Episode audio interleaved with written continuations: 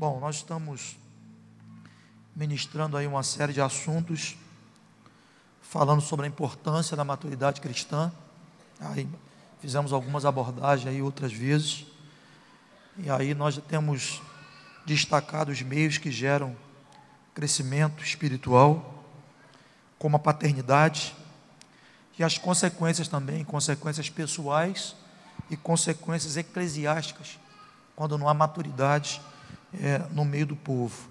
E nós vimos que o principal aferidor da maturidade é o fruto. E o fruto que o Senhor espera que apresentemos é aquele fruto em três dimensões. Repetindo um conteúdo para a gente memorizar, que é o fruto em nós.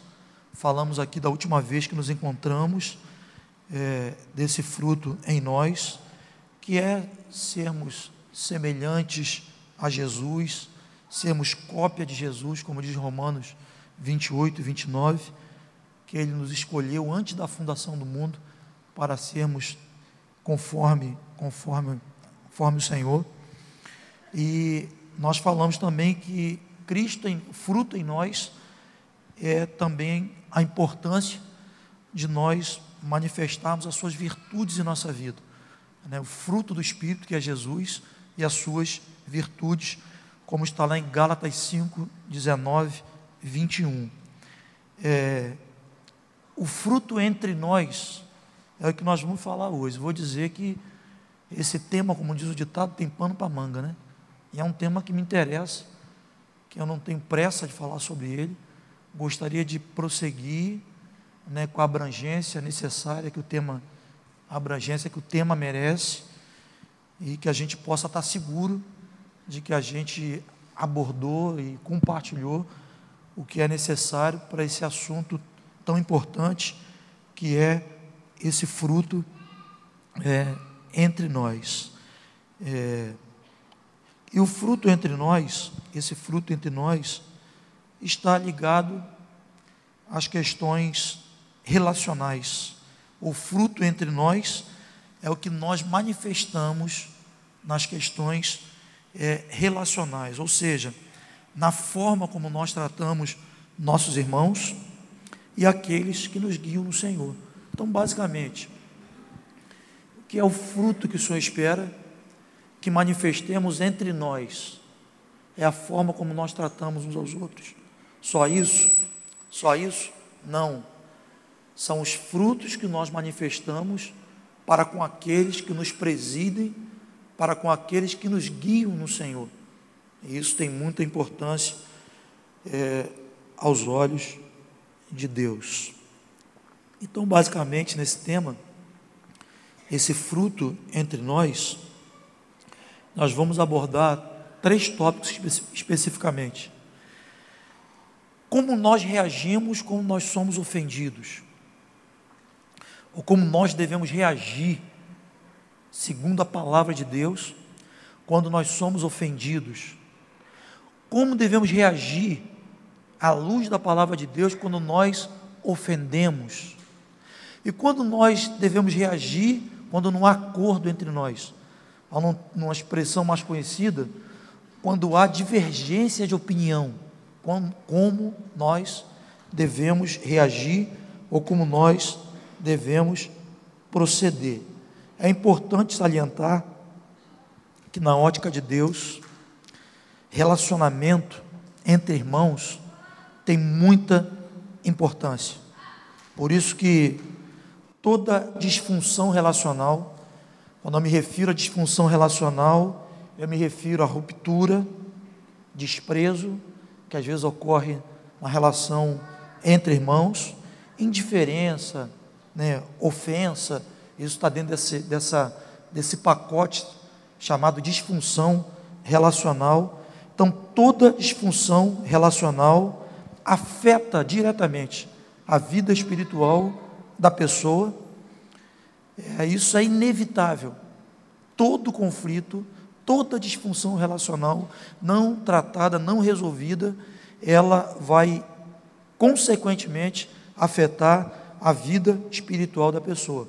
Aí nós podemos dizer que todo problema que nós temos a nível vertical vai nos afetar também no nível horizontal, vai nos afetar também verticalmente.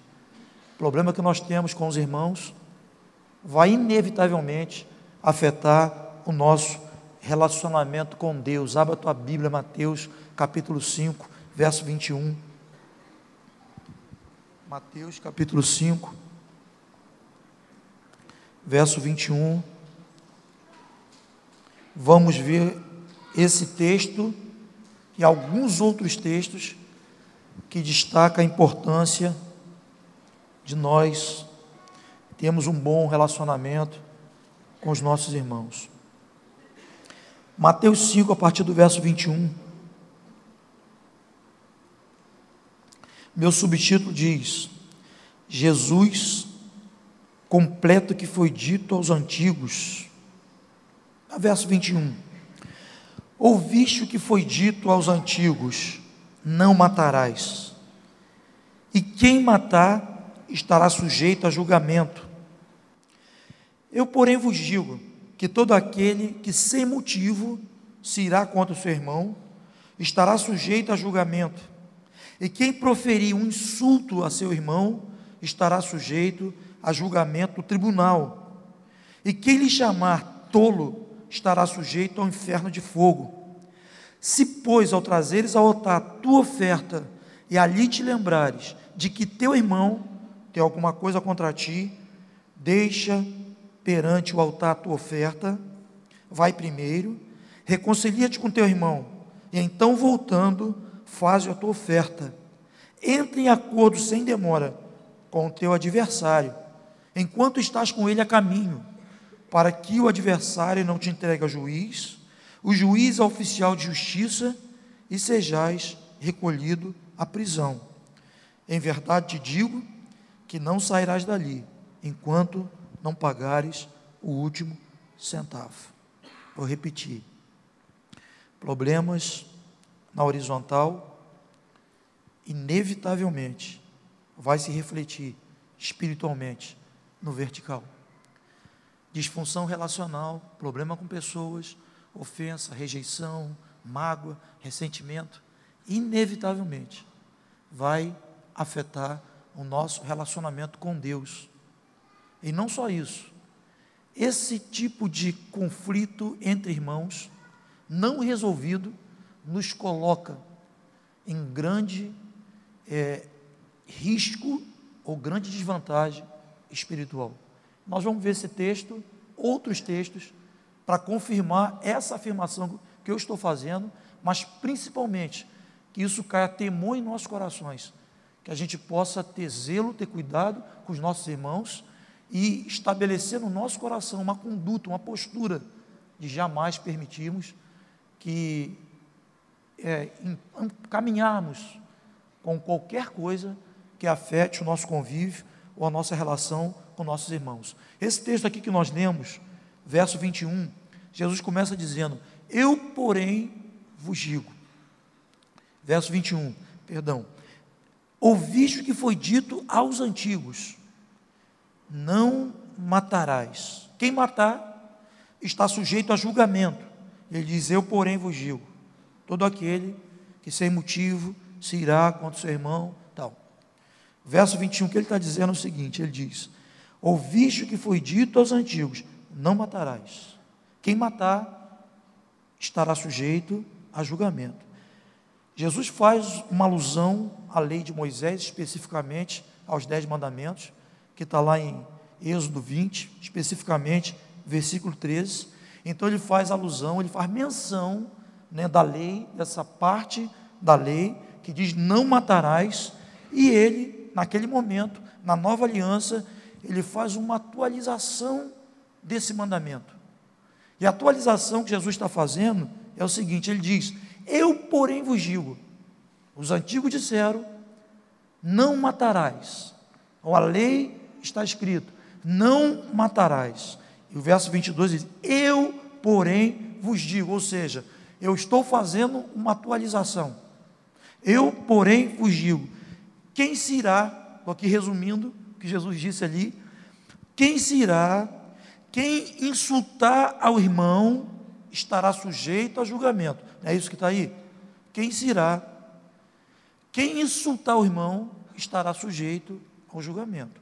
Então, na lei estava escrito o seguinte: não matarás.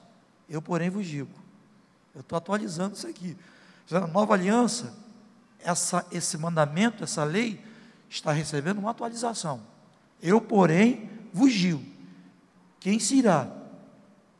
Quem insultar o seu irmão estará sujeito a julgamento. Ele diz mais: e quem lhe chamar de tolo estará sujeito ao fogo inferno, do inferno. Eu procurei, assim, um melhor entendimento nas originais sobre essa palavra tolo, é interessante. Eu encontrei uma tradução que a palavra tolo significa cabeça vazia. Ele chamou, irmão, cabeça vazia. Então, olha só, vou interpretar aqui, tornar mais objetivo aqui o que Jesus disse. Eu, porém, vos digo: quem se irá, quem insultar o seu irmão vai estar sujeito a julgamento.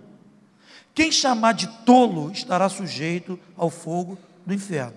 Ele coloca aqui nesse texto o desprezo, ele coloca a afronta, ele coloca a falta de reconciliação na mesma nível, ou no mesmo nível, ou na mesma equivalência do homicídio.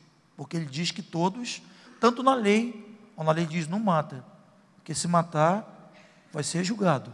Não é isso? Está na lei? Não mata. Se matar vai ser julgado. Jesus está dizendo: quem se irá, quem insultar, quem chamar de tolo, vai ser julgado também. Não é isso que ele está dizendo?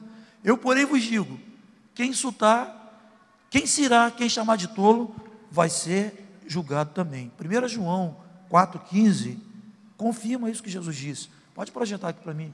1 João 4,15 confirma o que Jesus é, disse aqui. Aquele. Que é isso? 4,15 ou 3,15? Vai em 3,15 para ver. Aquele que odeia seu irmão, obrigado. Aquele que odeia seu irmão é o quê? O que, é que Jesus está dizendo aqui? Aquele que se irá, não é isso? Aquele que chamar de tolo, está sujeito a julgamento. 1 João 3,15: Todo aquele que odeia seu irmão é assassino. Ora, vós sabeis que todo assassino não tem a vida eterna permanente em si. Esse não é um texto neotestamentário, não é um texto levítico, não é um texto, é um texto do Novo Testamento. É uma palavra da lei.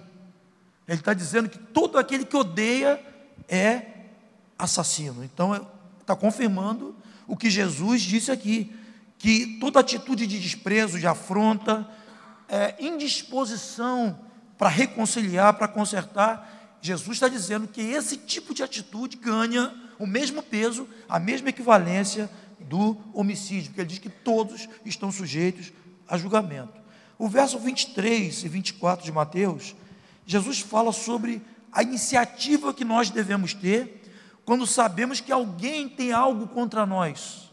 Ele está dizendo que quando nós identificamos, é, que está dizendo ali no texto, quando nós identificamos, percebemos que alguém tem algum sentimento contra nós, Alguém tem algum sentimento negativo contra nós. Ele está dizendo: se pois ao trazeres ao altar a tua oferta, e ali te lembrares de que teu irmão tem alguma coisa contra ti, deixa perante o altar a tua oferta. Vai primeiro, reconcilia-te com teu irmão, e então voltando, faze a tua oferta. Ele está deixando claramente que nós devemos ter uma atitude que nós devemos ter uma iniciativa quando nós sabemos que o nosso irmão tem alguma coisa contra nós. E o que Jesus está dizendo é o seguinte: deixa no altar a tua oferta. Vamos, Jesus está dizendo o seguinte: vamos ser coerentes, vamos andar segundo uma ordem de prioridades. Então você deixa no altar a tua oferta e reconcilia-te primeiro com teu irmão. Então o que ele está dizendo é o seguinte: que a reconciliação com o nosso irmão é mais importante do que culto, amém ou não? É ou não é? Está dizendo, não, segura aí, deixa a oferta de lado, procura aquele que você está se lembrando, que está vindo à tua memória, né, que tem algo, um sentimento contrário, negativo em relação a você, procura essa pessoa, reconcilia-te com ela. Depois você vem e traz a tua oferta. Repita comigo, diz: reconciliação é mais importante do que culto, é mais importante do que oferta. Diz amizade, é mais importante do que culto, é mais importante do que oferta. Mas você está seguro disso? Está mesmo? Está seguro? É o que está ali mesmo? Ele diz que nós devemos deixar a nossa oferta, reconciliar com o irmão e depois fazer a oferta. Eu, às vezes, nós encontramos algumas incoerências. Nós encontramos pessoas, e isso é recorrente, infelizmente, encontramos pessoas que elas chegam num nível de conflito relacional tão intenso, tão grande, que ela desanima. Ela desanima do irmão. Ela não tem mais aquela disposição de andar com aquela pessoa com a qual surgiu um conflito, surgiu um litígio. E normalmente o que, é que ela faz? Ela sai de um lugar, vai para outro, sai de um lugar, vai para outro lugar, e às vezes, e normalmente ela vai em litígio, ela vai com barreira, e pensa que nessa outra, nesse outro ambiente geográfico, Deus vai receber a tua oferta e vai receber a tua adoração. Não é verdade. Porque amizade vale mais do que oferta. Amizade vale mais do que culto. Então você pode sair daqui e dizer: Eu não aguento mais é, andar com esse irmão, perdoando ele sempre. Pois já perdoei uma, duas, três. Cabe lembrar que a, a, a, média de perdão que Jesus fala lá em Mateus 18 é 490 vezes, né? 70 vezes 7. Isso significa que não há limite. A verdade não é para você aqui contando, né? Espera aí, 400, 497. Agora chega, já perdoei a medida que Jesus mandou. Não. Esse texto é para nos ensinar que não há limite para a gente perdoar, para a gente reconciliar com nossos irmãos. Não há limite. Então, você equivocadamente, alguém pode chegar a essa conclusão. Poxa, eu tenho, estou me dispondo tanto com essa pessoa, já estou tão cansado, já estou tão ferido que eu não quero saber mais. Eu não quero estar mais no ambiente que você está. Eu não quero estar mais no ambiente que vocês estão. Eu estou indisposto, eu estou indisposto. Eu não aguento mais. Então eu não me reconcilio contigo, eu não me reconcilio com o meu irmão, eu faço uma mudança geográfica e equivocadamente nós pensamos que dá para adorar, que dá para ofertar e que isso não ofende o coração de Deus. E nós vamos ouvir a mesma palavra: deixa a tua oferta, deixa a tua adoração, porque a amizade vale mais do que oferta, reconciliação vale mais do que culto. Aí, às vezes, nós estamos conversando com alguém diante desse, dessa, desse equívoco, e aí tem sempre aquela frase de praxe: o teu problema não é geográfico, o teu problema está dentro de você. Então, amizade vale mais do que culto. Reconciliação vale mais do que oferta. Relacionamento rompido, relacionamento não resolvido é algo grave na ótica de Deus. Amém ou não? Hã? É grave. Grave. Olha, é, é, vamos, vamos trazer um pouco desse entendimento para a nossa realidade como família. Qual é a mãe que, assim, num período do dia, parte da manhã, vê os filhos em profundo litígio, brigando, se desentendendo, de mal, e chega na hora do almoço, todos estão à mesa.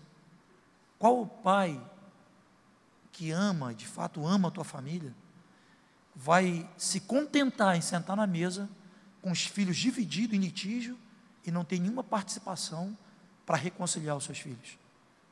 Vai orar, não é? dando graças a Deus pelo alimento, e vai falar, e vocês vão ficar assim, bicudo um com o outro? Isso faz mal? Isso é ruim? Pensa agora no Pai eterno, no Pai dos pais. Qual é o pai que tem o prazer em ver um filho dividido com outro?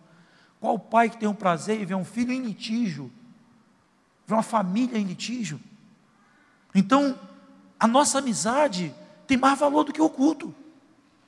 O nosso relacionamento, ou a nossa reconciliação, o que esse texto está dizendo, é que ele tem mais valor do que a nossa oferta. Relacionamento rompido, relacionamento não resolvido, é algo grave na ótica de Deus. 1 Timóteo 2, verso 8. Paulo diz que escrevendo a Timóteo, ele diz que os homens devem orar em todo lugar. Já viram esse texto? Projeta, por favor, Júlio. 1 Timóteo 2,8. Quero, portanto, que os homens orem em todo lugar, levantando a mão santa, sem ira e sem animosidade. A outra tradução diz que que deve levantar as mãos sem ira e sem contenda. Vê se acha depois para mim, Júlio, favor. Tá, o termo contenda. Então ele diz assim que os homens devem orar em todo lugar, levantando as mãos santas, as mãos santas, sem ira e sem contenda. Olhe para mim. O que, que ele está querendo dizer ali? Olha para o texto, olha para o texto, já que hoje a gente está usando o telão aqui que o pessoal que vê na, na, na, no vídeo lá gosta, gosta de ver o versículo. Quero, pois, que os homens orem em todo lugar, levantando as mãos santas. Que são mãos santas? Que são mãos santas? Que são, olha o texto. Que são mãos santas ali. Sem ira e sem contenda. Porque Jesus está falando. Que a gente não deve ter uma conduta iracunda para com os irmãos então, sem ira e sem contenda. Então, vamos ver o que, que Paulo está querendo dizer aqui. Ele está dizendo que se nós temos um conflito com alguém, eu tenho um problema contigo. Eu estou irado com você, cara. Eu estou em contenda contigo. Mas tudo bem, eu vou arrumar um jeito de adorar em um lugar que você não esteja presente, que você não me faz tão mal assim, entendeu? Aí eu levanto as minhas mãos, entendeu? Com ira dele, não está comigo, com ira e com contenda. O que, que tu acha? Você acha que deve ouvir minha oração? Você acha que vai ouvir? Você acha que ele vai ouvir tua oração? O que, que tu acha? Tu acha que ele vai ouvir? Ele está dizendo o seguinte: que é a, a atitude de intercessória que o Senhor vai receber é uma atitude intercessória de mãos levantadas, cujo coração não há ira e nem há contenda. Então, volto a afirmar o que nós falamos no princípio. Nossa atitude equivocada em relação aos nossos irmãos. Nossa indisposição em resolver nossos conflitos com nossos irmãos afeta diretamente o nosso relacionamento com Deus. Os problemas que nós temos aqui na horizontal, eles vão refletir na vertical, não se engane.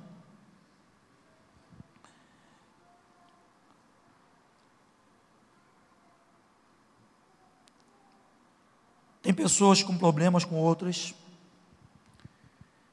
que dizem que estão só orando, como se fosse o suficiente. Não basta só orar, nós precisamos acatar o que Jesus disse. Reconcilia-te primeiro com teu irmão. Hebreus capítulo 12, verso 14 e 15, um texto conhecido esse texto aos Hebreus, capítulo 12. Pode projetar para mim também, por favor. Contar de 1 a 3, vocês vão ler, tá bom? 1, 2, 3.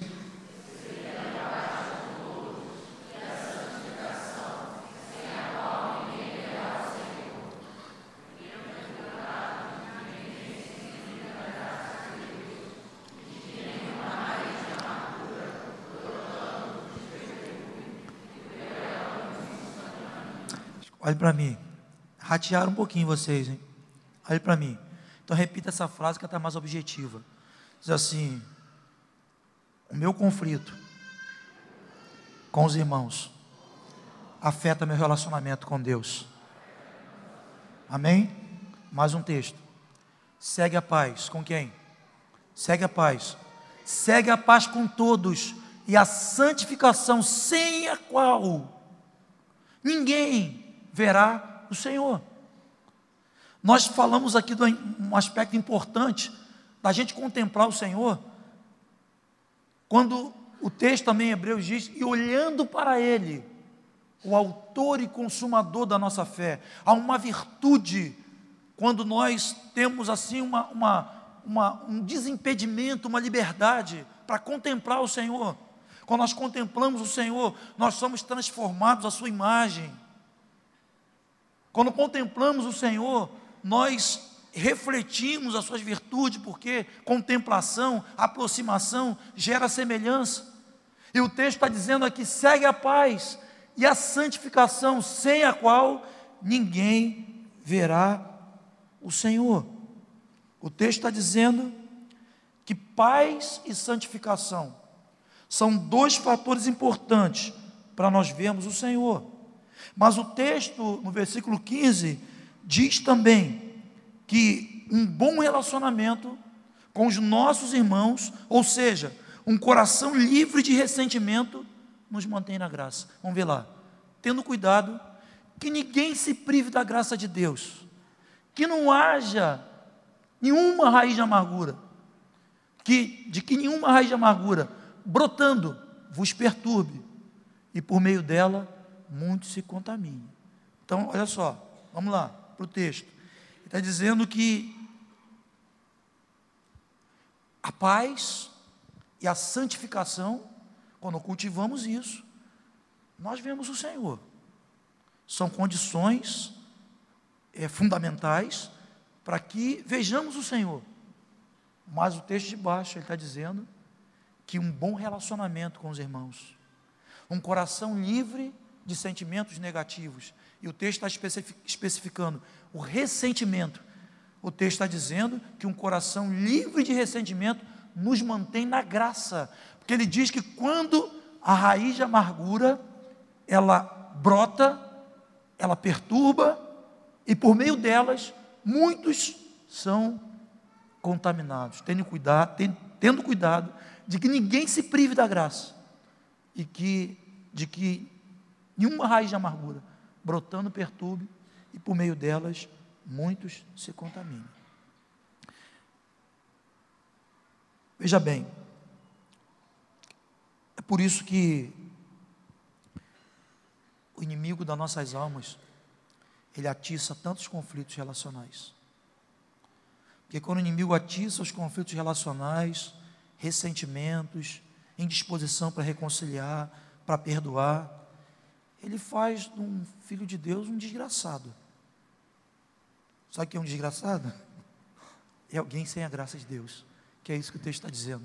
Que a raiz de amargura, quando ela brota, ela nos priva da graça de Deus e ela contamina. Raiz de amargura, ela é contaminante e ela é contagiante. Ela não tem neutralidade. Você não pode dizer, alguém que está amargurado, ela extravasa aquilo. Não tem como esconder. O negócio contamina. É igual a virose. Tossiu, vai pegar quem está no alcance. Há uma virose respiratória. Tossiu, pegou quem está ao alcance. Assim a raiz de amargura. Ela, quando se ela contamina e ela contagia, como diz esse texto que nós acabamos de ler a pessoa começa alimentando a crítica e a mágoa. Porque o texto está dizendo o seguinte: que essa raiz de amargura, quando ela brota, e aí ela começa a fazer um efeito mais abrangente. Mas, num primeiro momento, essa raiz ela não é perceptível. Que é isso que o texto está falando. Que é quando ela brota que ela contamina, não é isso? O texto está dizendo? Quando brota, contamina. Então, quando é que essa raiz está, está imperceptível? Quando é que essa raiz está escondida? Ela está escondida, muitas das vezes, quando ela começa com aquela crítica interior, ninguém está vendo, ela começa interiormente naquela crítica, ela começa interiormente é, alimentando uma mágoa, é aquela fase é, da raiz de, de amargura imperceptível. E uma coisa que também muita gente às vezes não considera é que Deus considera os nossos pensamentos, sabia disso? Zacarias diz assim: que nenhum de nós devemos pensar mal dos nossos irmãos, que o Senhor vê. É, normalmente, quando a gente está tratando e abordando a questão do pecado, do tratar, do tratar o, pecado, a ênfase principal, mais importante, é quando você diz assim: olha, querido, confessa a tentação. Né? A orientação é confessar a tentação. Porque se você está tentado, está inclinado a pecar, e você tem essa humildade, essa, essa visão, esse entendimento, de que você deve confessar a tentação, você jamais vai cair no pecado. Mas se você guardar em teu coração aqueles níveis de tentação sem pedir ajuda, pode ser tarde demais. Então, o texto aqui fala de uma raiz, que numa primeira fase ela não é percebida. Quando que eu vou saber que eu estou nutrindo uma raiz de amargura? Está ali só comigo tal. Som do teu coração. Davi, no Salmo 51, ele nos ensina a importância dessa prática. Da gente ir diante de Deus e pedir ao Senhor para sondar, para esquadrinhar o nosso coração, enviar luz no nosso coração, para que a gente possa ver até que ponto nós não estamos consentindo, permitindo que o nosso coração vai nutrindo sentimentos negativos, que o nosso coração vai nutrindo raiz de amargura. Às vezes você olha para alguém que até então você olhava com leveza, com normalidade. E aí você de repente começa a perceber que você começa a desviar o seu, seu, seu olhar. Tem alguma coisa errada. De repente você está diante de alguém que você já se sente incomodado em estar perto daquela pessoa. Tem alguma coisa errada. Alguma coisa no teu coração está começando a, se, a ser alimentado e que está constituindo uma barreira no teu relacionamento com o teu irmão. Então o texto está dizendo que a raiz ela surge até então, ela não é perceptível, ela não tem uma, uma manifestação externa. A pessoa às vezes simula que está tudo bem, mas ela já apresenta esse desconforto que eu falei aqui na comunhão. Ela apresenta o desconforto, mas vai simulando, vai levando, dizendo que tudo está muito bem e na verdade não está. Por que não está? Porque a raiz já está presente no coração. Se não houver luz, se não houver confissão da tentação, do sentimento, essa raiz, ela vai brotar e ela vai contaminar. Vai brotar. Você não tem como segurar a onda. É isso que o texto está dizendo. Ela vai brotar e ela vai contaminar. Ela vai contaminar a família, ela vai contaminar liderado, ela vai contaminar amigo, e ela vai, vai contaminar. E aí aquilo que estava até então encoberto, começa a se manifestar na crítica, a crítica pela crítica, é aquela crítica quando a pessoa não se coloca como parte para a solução. Vem a crítica, vem julgamento, vem a condenação e vem a rebelião. Isso que é isso? Isso é a raiz que brota e contamina. Isso é a raiz que ganhou visibilidade. Essa é uma raiz que agora é perceptível. Até então ela estava no nível pessoal, ela estava no âmbito do coração. E essa raiz, ela se manifesta e ela começa agora a contaminar. Procura-se, normalmente, procura-se o erro no outro, para alimentar a injustiça, a amargura, a indiferença. Busca a pessoa com o mesmo coração para se sentir apoiada. A raiz vai ser, ela vai brotando, ela vai se tornando perceptível, ela vai se tornando visível. Então você estava um pouquinho presente, não está mais. que a toxina já tomou conta, isso chama-se raiz de amargura. E essa raiz de amargura, que ela se manifesta, trazendo todos esses danos, também afeta nossa relação com Deus. Porque o texto diz que ela nos priva da graça de Deus. Sabe o que é alguém viver sem a graça de Deus? Então, toda atitude, usar essa expressão forte, toda atitude leviana que nós temos com nossos irmãos, inevitavelmente vai afetar o nosso relacionamento com Deus. E não adianta nós falarmos, irmão, eu não falei para ninguém, está só comigo, mas você já está ruim. Porque o Senhor é aquele que esquadrinha os nossos corações. Ele leva em consideração aquilo que nós cultivamos dentro do nosso coração. Volta ao texto inicial, verso 25. Volta ao texto inicial, verso 25. Ele diz assim: ele pede para deixar a oferta no altar, como falamos anteriormente, e ele orienta a reconciliar primeiro com o irmão. E o verso 25 ele diz: entre em acordo sem demora com o teu adversário. Enquanto estás com ele a caminho, para que o adversário não te entregue ao juiz, o juiz é oficial de justiça, e sejas recolhido à prisão. Eu nunca tinha atentado para aquela, aquela, aquela palavra que surge ali. Eu nunca tinha atentado aquele, até eu li um assunto do Jamê. O Jamê, ele destaca no assunto que ele ministrou em outras vezes, está inclusive no livro dele. Ele diz que quando nós não temos essa disposição para reconciliar, não buscamos nossos irmãos em tempo hábil, o irmão se torna adversário. O texto começa falando do irmão. Reconcilia-te com teu irmão. Depois, o verso 25, o texto diz: entre em acordo sem demora com teu adversário.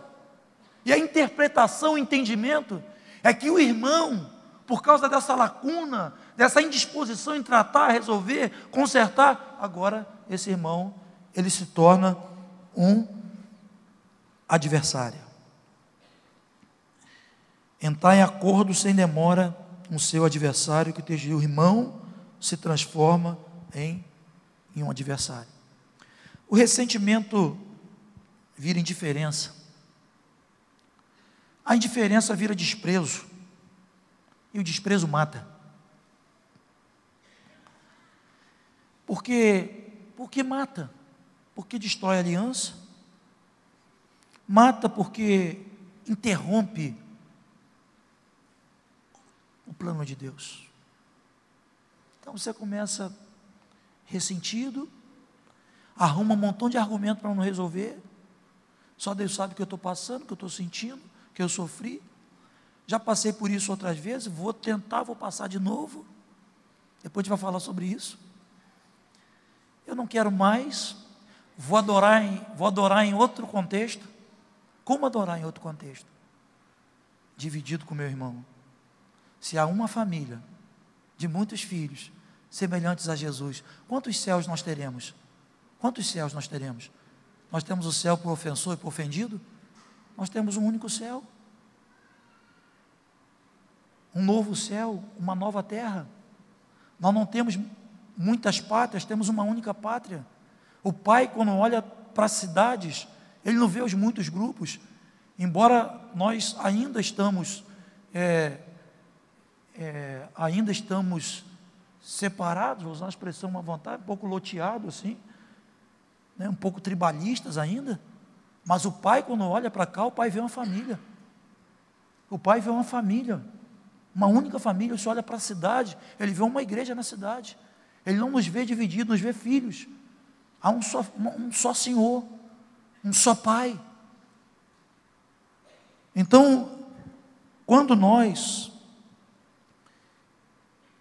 procrastinamos, quando nós arrumamos justificativas, para resolver nossos conflitos relacionais, para resolvermos os problemas que nós temos com nossos irmãos, inevitavelmente, aquele irmão pode virar um adversário. O clima amistoso, o clima de amizade, o clima que nós tínhamos familiar se torna num clima de adversidade. E é adversidade mesmo.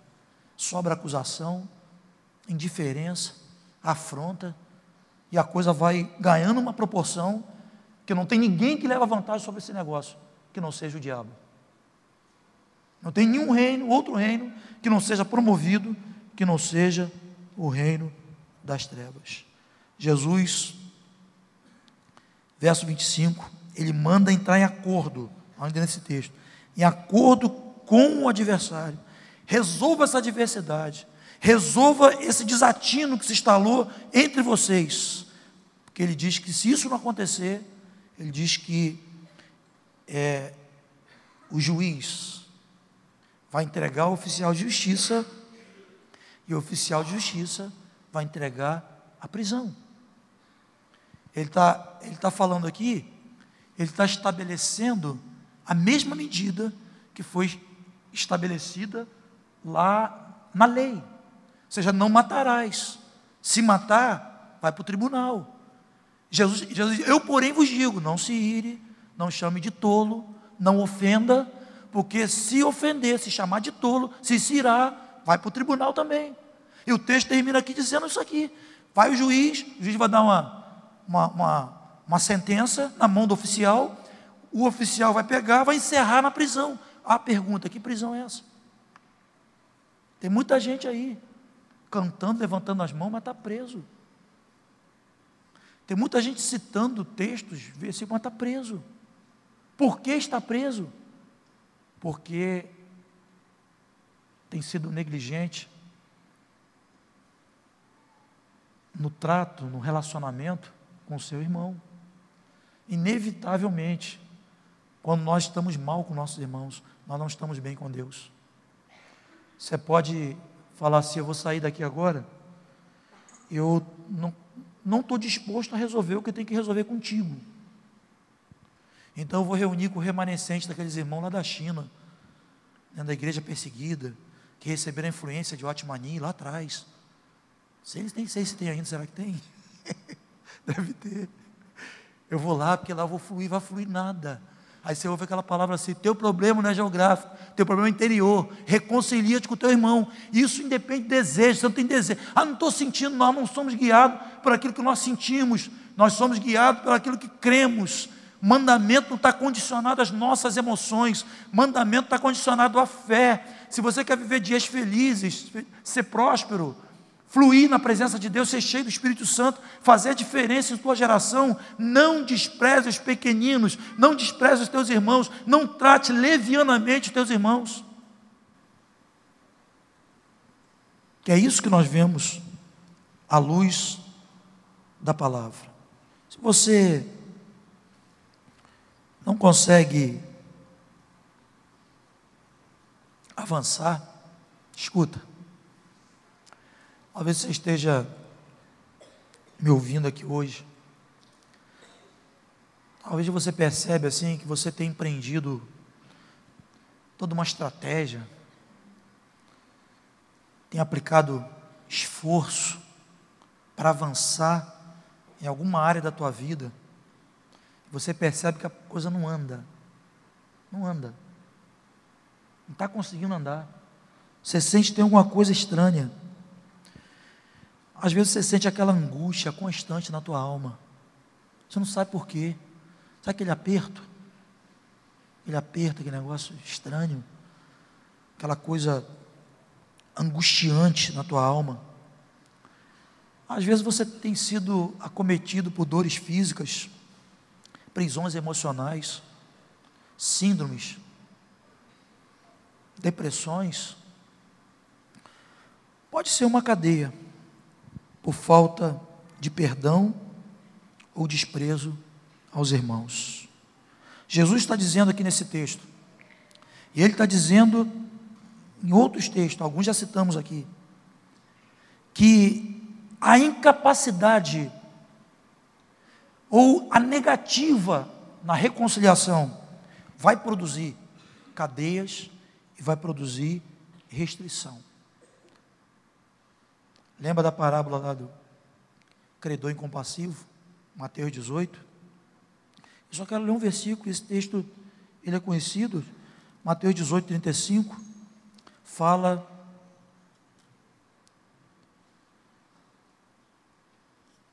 de alguém que foi perdoado de uma dívida muito alta. Foi perdoado pelo seu Senhor. Ele encontrou depois o seu conservo, que devia muito menos a ele. E ele foi cobrar com rigor o seu conservo. Rigor. Vai me pagar. Vai me pagar tudo. Até um centavinho vai me pagar. Mas ele tinha sido perdoado de uma dívida muito maior. Depois você traz à tua memória esse texto de Mateus 18. Ele tinha sido perdoado de uma dívida muito maior. Deixa eu perguntar aqui: tem alguma ofensa que alguém tenha feito a você que é maior do que o perdão que você recebeu de Jesus? Tem? Alguma ofensa que alguém possa ter feito a você que foi maior do que o perdão que você recebeu de Jesus? Nós teríamos justificativo para não perdoar aos outros as ofensas que nós recebemos? Então, ali o texto conclui assim: o Senhor, quando sabe que ele foi perdoado e não perdoou, vai até ele e conclui com o texto que estava ali. conclui dizendo assim: então seu Senhor, pode botar, então seu Senhor chamando e diz: servo mal, mal, servo, bota 18 por para ver, 18, que estava antes ali, 35, bota 35, ali, essa aí, ali, Jesus conta a parábola e diz assim: assim também meu Pai Celeste vos fará, se do íntimo não perdoardes cada um o seu irmão. Escuta, escuta. Toda resistência, incapacidade de perdoar o meu irmão, de reconciliar com ele, vai afetar o nosso relacionamento com Deus. Esse é um texto. Se você fizer um estudo aí, um estudo, estudo, textos relacionados a conflitos relacionais que afetam meu relacionamento com Deus. Você vai achar uma pulsão, uma pulsão de texto. E isso tem que estar claro para nós e tem que cair no nosso coração com temor. Temor. Porque todo conflito com meu irmão vai afetar no meu relacionamento com Deus. A oração do Pai Nosso. Que o Senhor, a gente pede o Senhor para perdoar nossas ofensas, assim como nós perdoamos aqueles que têm nos ofendido. O nosso relacionamento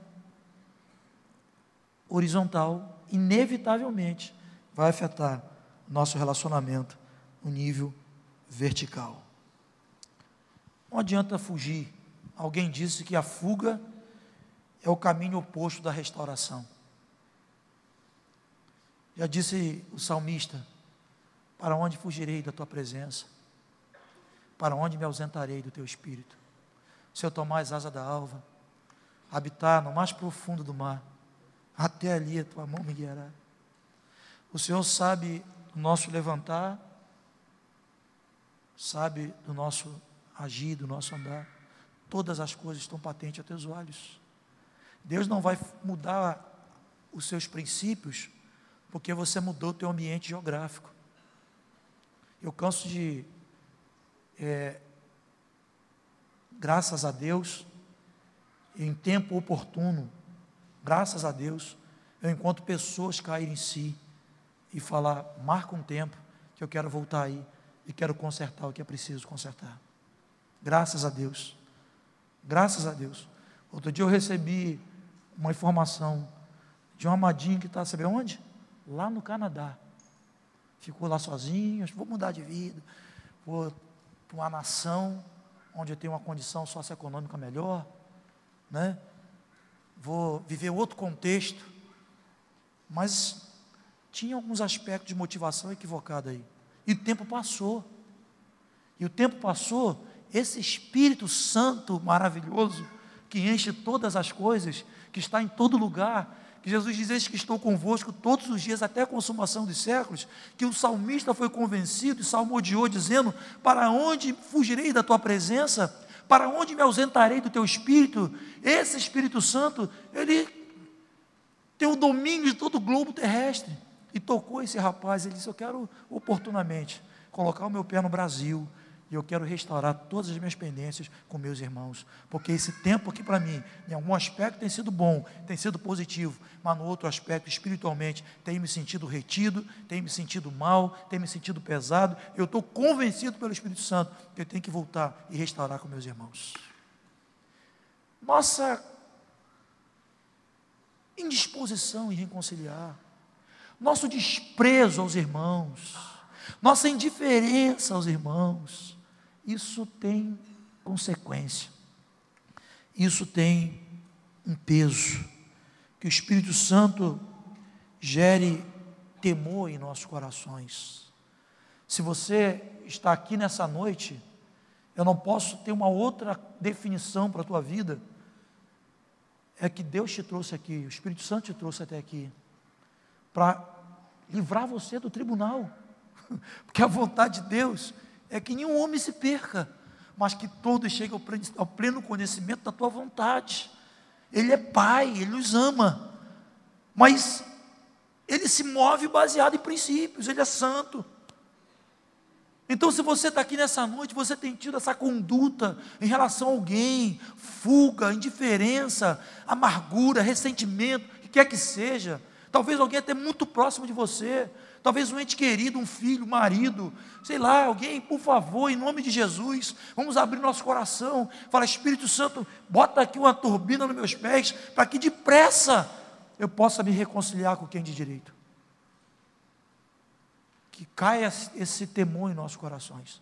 E não só caia o temor, mas caia uma iniciativa, uma atitude firme de reconciliar com quem de direito. Não nos enganemos você jamais vai ser espiritualmente uma pessoa plena, uma pessoa que vai operar no poder, na força do Espírito Santo, enquanto no teu coração você tiver alguma atitude de indiferença, desprezo, julgamento, crítico, que quer que seja em relação aos seus irmãos. Jamais. Seguir a paz com todos e a santificação, sem a qual ninguém verá o Senhor. Não permitamos que a raiz de amargura ela brote nos prive da graça de Deus e contamine pessoas que muitas das vezes não tem nada com isso. Às vezes eu me lamento quando eu vejo os filhos serem afetados pela ignorância dos pais, pela dureza do coração dos seus pais. Amargura contamina. E para contaminar você não precisa falar, não. Nós falamos sem palavra precisa falar, não. Ela contamina por si só, essencialmente, nós contaminamos. A fuga é o oposto da restauração. E hoje estava escrevendo esse assunto aqui. Isso aqui é só a introdução. Nós vamos voltar falando sobre o que fazer quando eu ofendo. O que fazer quando eu sou ofendido. O que fazer quando não há acordo entre nós. Não está não tá tendo acordo. Você diz que na cabeça de um alfinete cabe três anjos, eu digo que cabe quinze. Né? Tinha uns, um jovem discutindo, discutindo sobre os, os efeitos específicos sobre como a pessoa cai no poder. Quando cai de frente, tem um efeito um cai para trás, tem outro efeito. E gerou ali uma discussão calorosa. Sobre cair, sobre cair no poder. Caiu para trás, aí pai, tá, tá, tá, tá, caiu para frente, aí tá, tá, tá. E os dois ficavam assim, aquela discussão quente, sabe? E aí? Quando a gente diverge, como é que eu faço? Quero saber me adiantar contigo, você não fala a mesma coisa que eu. Então a gente precisa abrir esse tema que eu já tive que intervir em algumas situações sobre irmãos em profundo conflito por não ter maturidade e luz nas escrituras para saber como tratar essas coisas. Então, próximo bloco. Quando você peca, e a gente peca, hein? A gente não quer, mas a gente fere. Né? O que, que a gente faz? Quando você peca, o que, que você tem que fazer? Como é que eu resolvo isso? Talvez você deve estar pensando aí, pô, fala logo que eu já estou. Fala logo que eu vou resolver esse negócio. Quando alguém me fere, fiz nada. Sofri esse negócio. Confiei, depositei, me entreguei. O que, que eu faço? E aí, o outro ponto, ninguém está se entendendo, está difícil. Como que a gente resolve para seguir caminhando junto, sem se dividir? Eu estava escrevendo lembrando a canção antiga. A gente vivia naquela intensidade de comunhão e as canções nos marcavam, nos embalavam muito, né? E eu lembro de uma canção, assim, naquele tempo gostoso, assim, de comunhão, os antigos vão lembrar aí bem. A canção diz: Jamais falte em mim, Senhor, a sua graça. Jamais falte em mim, Senhor, o seu amor. Jamais falte em mim a comunhão com os meus irmãos.